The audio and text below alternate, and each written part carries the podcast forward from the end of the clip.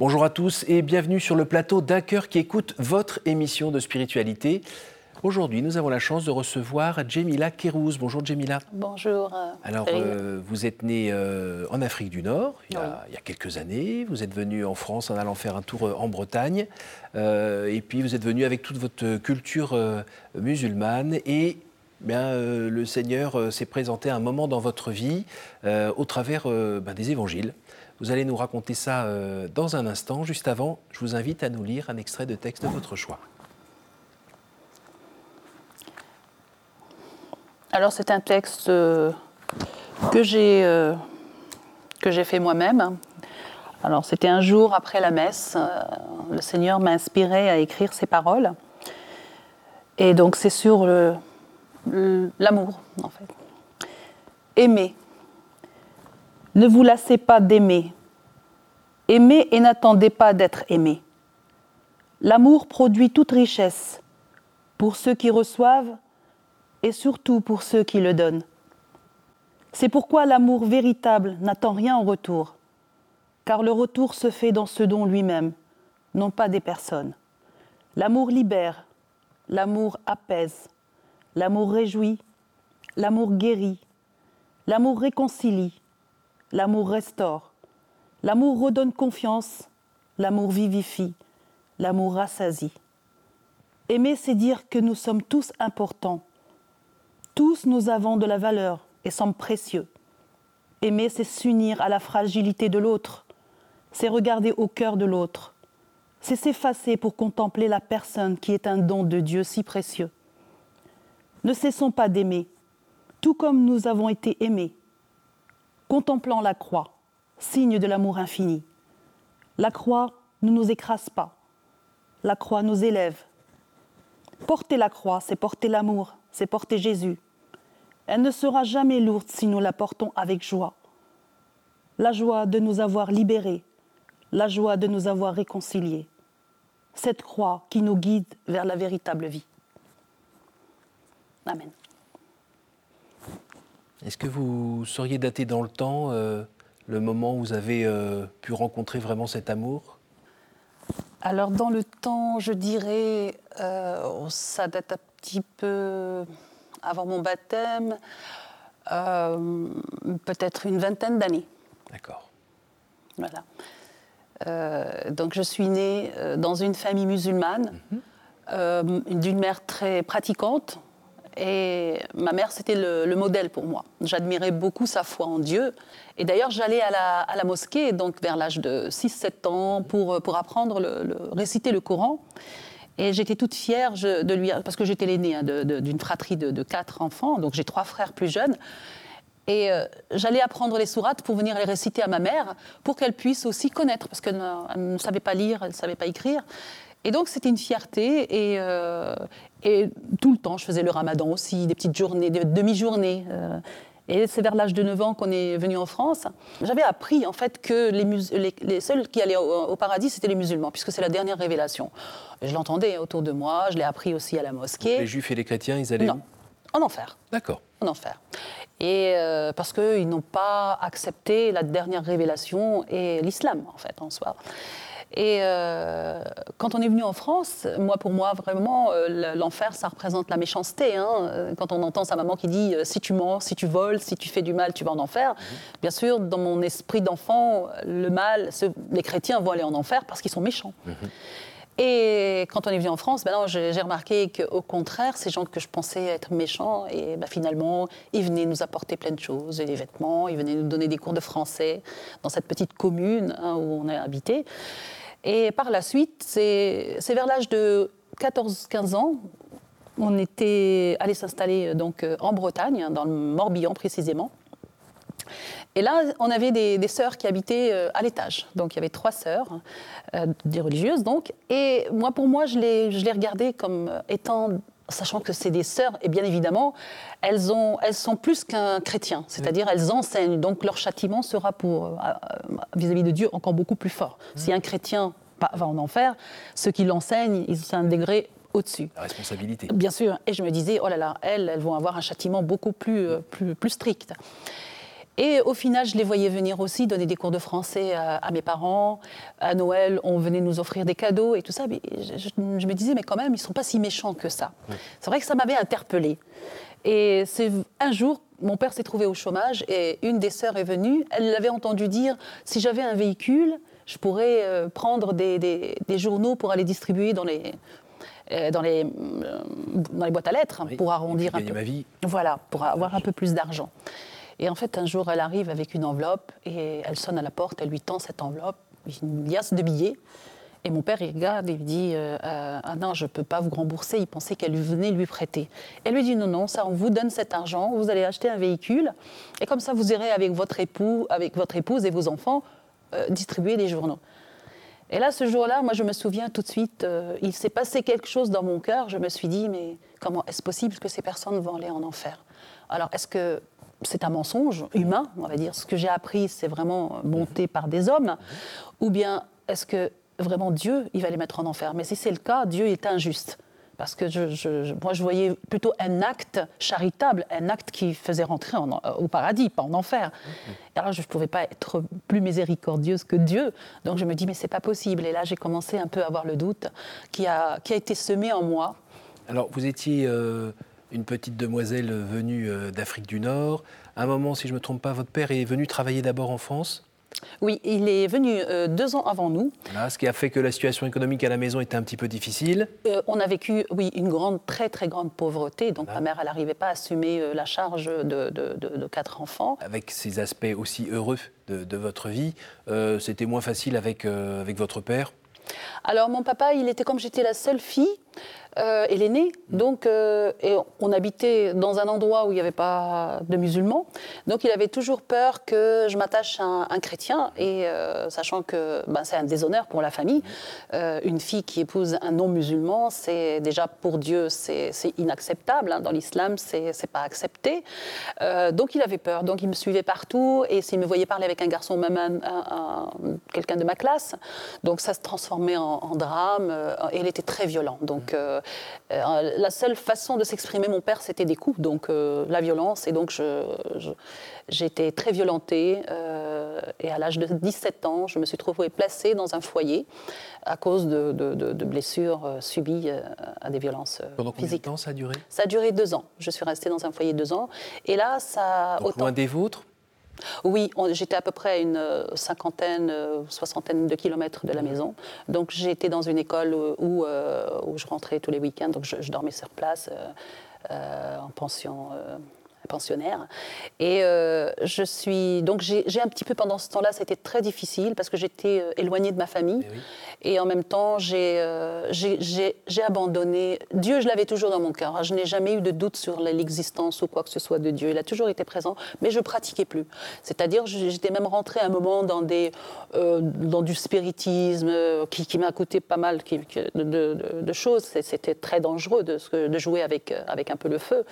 Et je je me suis un petit peu euh, égarée, on va dire, euh, pendant ces deux années, pour revenir après chez mes parents, donc euh, regagner la vie donc familiale. En famille.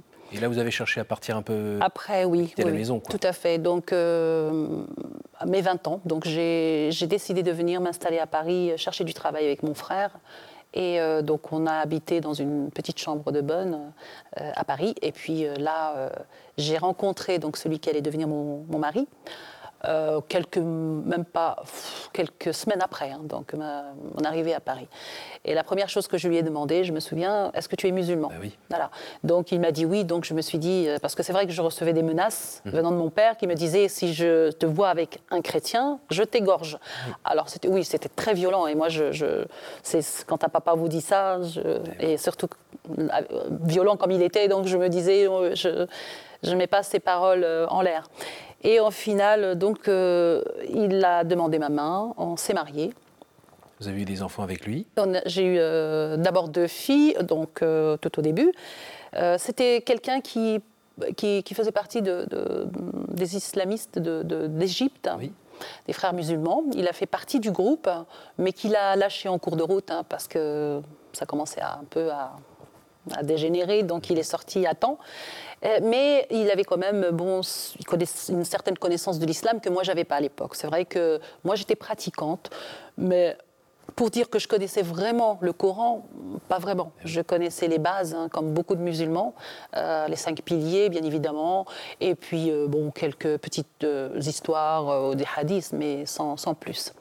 Et je comptais justement vraiment sur lui pour qu'il m'apprenne encore plus euh, ma, ma foi euh, musulmane. Donc euh, j'ai commencé à, à, prendre la prière, à faire des choses comme il se doit hein, pour, une, pour être une, bonne, musulmane. Voilà. Et donc j'ai eu d'abord deux filles. à trois ans d'intervalle. Et puis, quand j'ai décidé de. Après ma deuxième fille, euh, j'ai subi, suite à un examen, donc euh, on, m'a retiré une partie du col de l'utérus. Mhm. Et donc, en voulant avoir le troisième enfant, donc j'ai eu des difficultés. Donc, je n'arrivais pas à concevoir normalement. Mhm. Donc, j'ai dû passer par des traitements très lourds, de hormonaux, etc., qui m'ont fait beaucoup, beaucoup de tort. Mhm. Et pour au final avoir des jumelles. Et euh, à ce moment-là, des questions me revenaient euh, par rapport à la foi. Euh, je voulais connaître un peu, mais qui est ce Dieu? Parce que c'est vrai que moi, je priais Allah, je, faisais mes prières, cinq prières par jour, mais je sentais que il, manquait quelque chose. Il y avait comme c'était c'était comme un désert finalement. et puis cette peur de Dieu, parce que toujours c'est tourné vers la peur. Aller prier, donc je priais tout simplement parce que j'avais peur d'aller en enfer. Je faisais mon ramadan, c'était toujours la peur de, de, vous du châtiment. Vous avez pris les moyens de savoir un peu de, quoi il s'agissait. Tout à fait. Euh, vous êtes allé euh, ben, chercher dans des livres. Absolument, parce que je me disais aussi pourquoi les chrétiens. du monde arabe, c'est ça? Voilà. Donc j'ai posé des questions à mon mari aussi un jour euh, en lui demandant mais euh, est-ce que des gens comme euh, des personnes comme l'abbé Pierre ou la sœur Mère Teresa, Mère Teresa, voilà, est-ce que ces gens-là qui font toujours, qui font le bien pour tout le monde, pour les musulmans et autres, qui ont tout, tout quitté hein, pour, pour se, se, consacrer aux autres, est-ce que ces personnes-là vont aller aussi en enfer? Parce que pour moi, ça me passe paraissait incohérent, c'est pas possible. Comment moi je peux pas avoir plus d'amour pour, mm. ou de, de, de, miséricorde mm, mm. que, que, que, Dieu Et euh, à ce moment-là, il m'a dit bah, Je ne sais pas, Dieu seul sait. Alors là, ça a encore mis le doute. Parce que c'est pas un oui et c'est pas un non. Donc ça veut dire qu'il y a une catégorie et d'autres. Et qui décide de. de voilà. Donc je me suis dit non, il y a. vous êtes allé chercher, chercher, chercher, chercher. Et résultat des courses? Alors la première fois, je suis passée d'abord dans une bibliothèque pour chercher parce que à l'époque, je, j'avais pas les réponses. Et je me suis dit peut-être dans les livres, je vais les trouver ces réponses. Et en allant dans une bibliothèque, dans le côté où il y a la spiritualité, Là, je, regarde et puis je vois Bible. Et la Bible, c'est vrai que pour le musulman, la Bible, bon, ils vont l'éviter puisqu'on pense qu'elle est altérée, que tout ce qu'il y a dedans, c'est, c'est pas vrai, etc. Donc, mais par curiosité, j'ai dit, bah, tiens, je vais prendre la Bible pour pouvoir lire, pour voir qu'est-ce qu'il y a. Peut-être qu'il y a des choses bien, peut-être qu'il y a des choses mauvaises, mais au moins savoir. Et j'ai pris cette Bible que, que j'ai commencé à feuilleter une fois que j'étais à la maison. Et là, euh, j'ouvre au milieu, donc c'était vraiment les pages du, centre, donc le Nouveau Testament en l'occurrence, puisque je ne connaissais pas à l'époque euh, l'Ancien ou Nouveau. Euh, et, là, c'est quand j'ai commencé à lire que j'ai senti quelque chose, une force incroyable. Euh, autant le Coran, quand je le lisais, c'est vrai que je lisais pour réciter, j'apprenais par cœur pour faire ma prière, mais il n'y avait pas cette force spirituelle. J'avais l'impression comme si il y avait quelque chose qui m'emmenait vers une profondeur. Et en plus, c'était cohérent. Les paroles que je lisais, elles touchaient mon cœur. Euh, le Coran, je vous dis sincèrement, ça touchait juste mes yeux, c'est-à-dire je regardais, je lisais, mais sans vraiment être dans, une profonde. Il y avait comme, euh, je sais pas, comme un aimant en fait qui, qui, qui, qui m'attirait en profondeur. Et plus je lisais, et plus j'avais envie de lire. Et en plus, ça parlait à mon cœur. Il y avait des paroles qui me parlaient. Ça me rejoignait finalement. Et je lisais, je, je reposais, et puis à un moment donné, j'avais oublié de, de, de, remettre, de la cacher, parce que j'avais peur aussi de mon mari. Et quand il l'a trouvé, là, ça a été un drame, ça a été la catastrophe. Ouais, tu as ramené la malédiction à la maison, euh, pourquoi tu as pris ça, etc. J'ai vite fini, j'ai oublié cet épisode, j'ai ramené la Bible, etc. Et j'ai voulu passer à autre chose. Et de là a commencé euh, bah, des problèmes hein, donc dans la maison, des conflits, des violences verbales, physiques, etc. Jusqu'au jour où bien j'ai quitté la maison pour aller chez mes parents et au retour, euh, je suis arrivée, j'ai trouvé mes vêtements découpés en, mille morceaux. Euh, il s'était un peu vengé sur moi. Et euh, j'ai piqué une crise de nerfs, donc j'étais dans, voilà, dans, une colère et je pleurais. Et là, je, il appelle euh, le médecin. C'était un soir. Et là, le médecin arrive, donc, et je les entends chuchoter dans, dans le couloir. Et, je savais qu'il y avait quelque chose qui était en train de se passer, mais je ne voyais pas quoi. Et à ce moment-là, le médecin me dit ben, Venez avec moi, vous allez vous reposer, on vous emmène à l'hôpital pour vous reposer, pour voilà, vous calmer un peu. Et le lendemain, c'est là où je me suis, j'arrive dans cet hôpital, on m'administre des médicaments, je ne savais pas, c'était juste, je pensais que juste pour me calmer. Et là, je me retrouve le lendemain dans un hôpital psychiatrique. Et je savais que j'étais enfermée avec d'autres personnes et que je n'avais plus la possibilité de, sortir puisque les portes étaient fermées. Ça a duré combien de temps, ça? À peu près trois semaines. Trois semaines. Alors, on, est obligé de, faire un gros saut dans le temps. Oui. Euh, euh, vous êtes sorti de cet hôpital, vous avez continué quand même à avoir un traitement qui vous abrutissait un petit peu, mhm. jusqu'au moment où vous avez pu aussi respirer euh, de ce côté-là, vous avez euh, bah, changé de vie aussi. on avance encore un peu. Il y a un moment où je, je, vous vois devant une cathédrale, où vous allez rentrer, c'est quand ça? Alors, euh, la cathédrale, alors donc c'est euh, donc après ces épisodes euh, un peu douloureux, donc on a mon mari m'a répudié, donc je n'étais plus voilà, on n'était plus mariés et femmes, donc on a divorcé. Il a eu la garde des enfants parce que mes enfants ont choisi d'aller vivre avec lui, et du coup moi je me suis j'ai rencontré donc un, ami qui était un ami aussi de, de, mon mari, ils travaillaient ensemble. C'était un chrétien copte donc d'Égypte et euh, que j'ai voulu convertir. Donc euh, je lui ai dit, si tu veux qu'on vive ensemble, il faut que tu deviennes musulman. C'est une logique hein, pour moi en tant que musulmane. Donc euh, il est parti à la mosquée, mais sans vraiment se convertir. Il l'a fait vraiment pour me faire plaisir, sans être convaincu, hein, c'est sans conviction. Et il est parti à la mosquée avec mon père. Ils ont fait le halal, comme on dit, hein, donc c'est une prière pour bénir l'union. Et on s'est installés donc ensemble. Et j'ai voulu lui montrer que l'islam, c'est vraiment euh, la vérité. Donc, euh, mais comme je n'avais pas assez de connaissances, encore une fois, j'avais des réponses, euh, enfin des questions sans réponse. Je me suis donc j'ai entrepris une recherche approfondie à l'Institut du monde arabe. Donc, j'allais régulièrement, pratiquement tous les jours, j'ai cherché. Et au final, pour me rendre compte que ce Dieu que j'avais ne correspondait pas du tout à celui qui était décrit soit dans le Coran, soit dans les, euh, les actes et faits de, notre prophète, qu'on vénère beaucoup. Hein. Pour un musulman, il faut, il faut se le rappeler que euh, Mohammed, il est, il, est, il est presque plus important que Allah. Donc c'est vrai qu'on parle beaucoup de Mohammed. Donc j'ai commencé à un moment donné à, me retirer. J'ai pleuré parce que je me disais mais comment est-ce possible? C'est, Est-ce que pourtant ce sont des, des, des livres fiables hein. Et euh, j'avais toujours cette, euh, quelque chose qui me retenait. Qu'est-ce que vous avez vécu pour, euh, Je commençais à avoir des songes. Alors Dieu me parlait à travers des songes. Et vraiment, il y a eu un songe où vraiment, il a fallu que je coupe vraiment avec, avec la foi musulmane. Ça a été une révélation.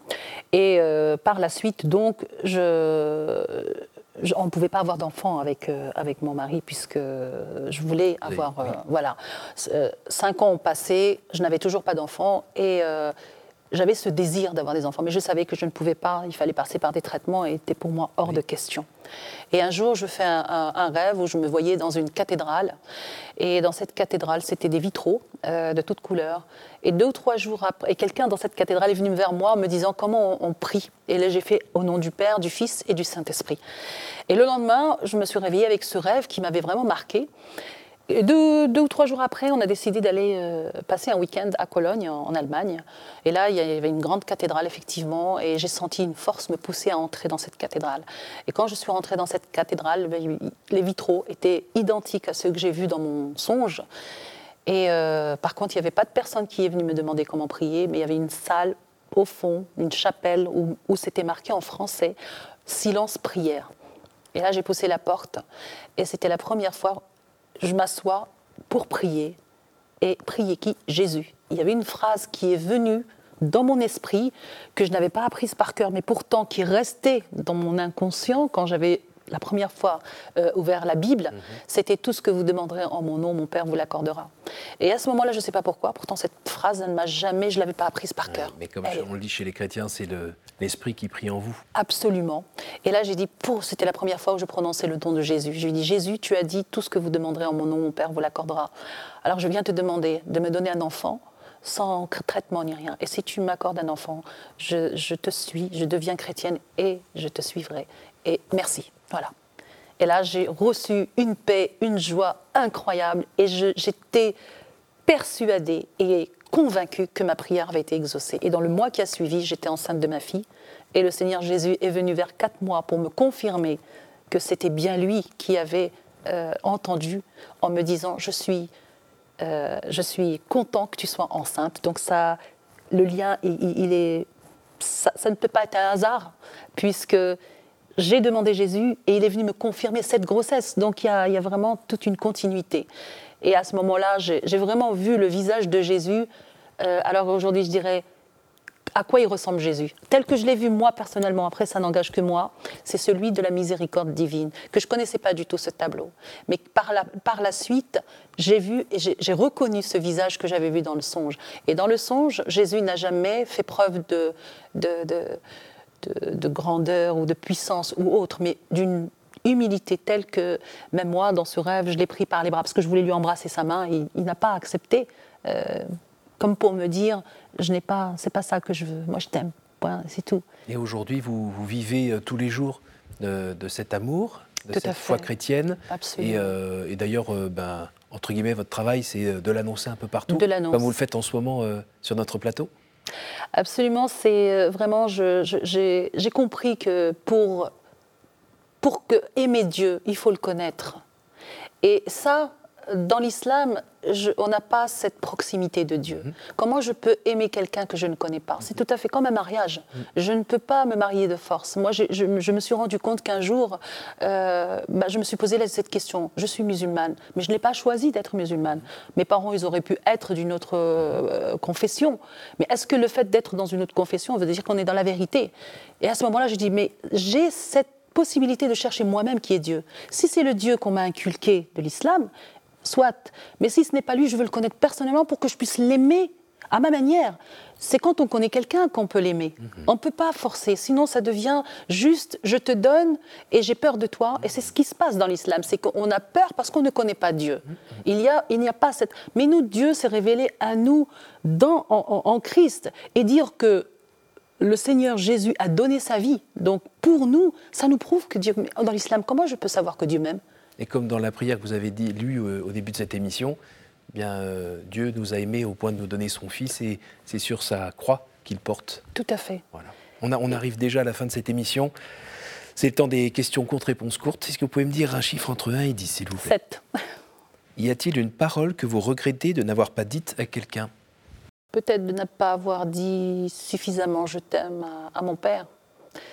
Euh, parce que c'est vrai que la transformation d'abord est passée parce que ces blessures que j'ai vécues avec mon père toutes ces années, euh, je, lui, en voulais beaucoup. Je lui en voulais beaucoup euh, du fait que de cette maltraitance. Et sa seule manière de me montrer qu'il m'aimait, c'était par des coups.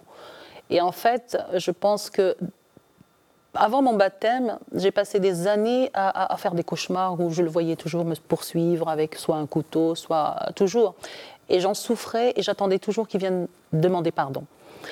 Et euh, au final, euh, c'est le Seigneur, c'est moi qui suis allée lui demander pardon. Euh, après mon baptême, j'ai entendu vraiment cette parole je, t'ai pardonné, maintenant tu vas pardonner à ton père.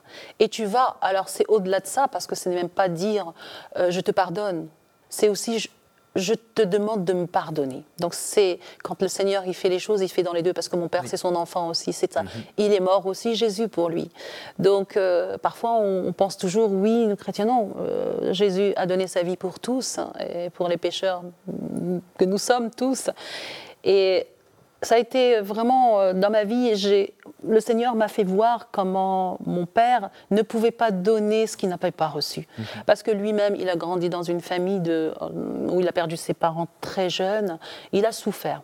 Donc, euh, cette souffrance, il ne sait faire que ça. Et en fait, moi, j'ai reçu la grâce d'être pardonnée. Et le Seigneur m'a comblé. Et il m'a envoyé vers lui, non seulement pour lui dire je te pardonne, mais je te demande aussi de me pardonner aussi pour le mal, parce que souvent on voit, comme on dit, la paille de, l'autre, mais on ne voit pas la poutre qui est dans la nôtre. Mm, mm. C'était un cercle vicieux. Et quand je lui ai pardonné, eh ben, il a pleuré. C'était la première fois que je voyais mon père vraiment verser des larmes. Il m'a dit, moi aussi, je te demande pardon. Euh, en fait, voilà, ça, ça a été une réconciliation. Et depuis, plus jamais de cauchemar, une réconciliation parfaite. C'est beau. Dernière question, à nouveau entre 1 et 10 2.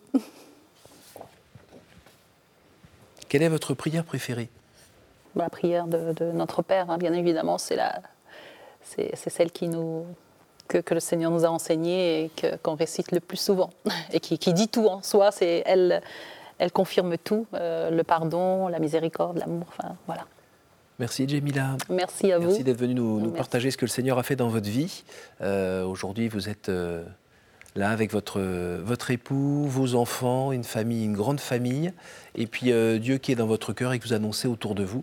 Merci beaucoup. Merci, d'être venu nous, partager cela. Merci. merci à vous tous d'avoir suivi cette émission. Vous pouvez la revoir grâce à notre site www.ktotv.com. Je vous invite à la partager autour de vous. Et puis, euh, je vous remercie. Je remercie la technique pour la réalisation de cette émission. Et je vous donne rendez-vous la semaine prochaine.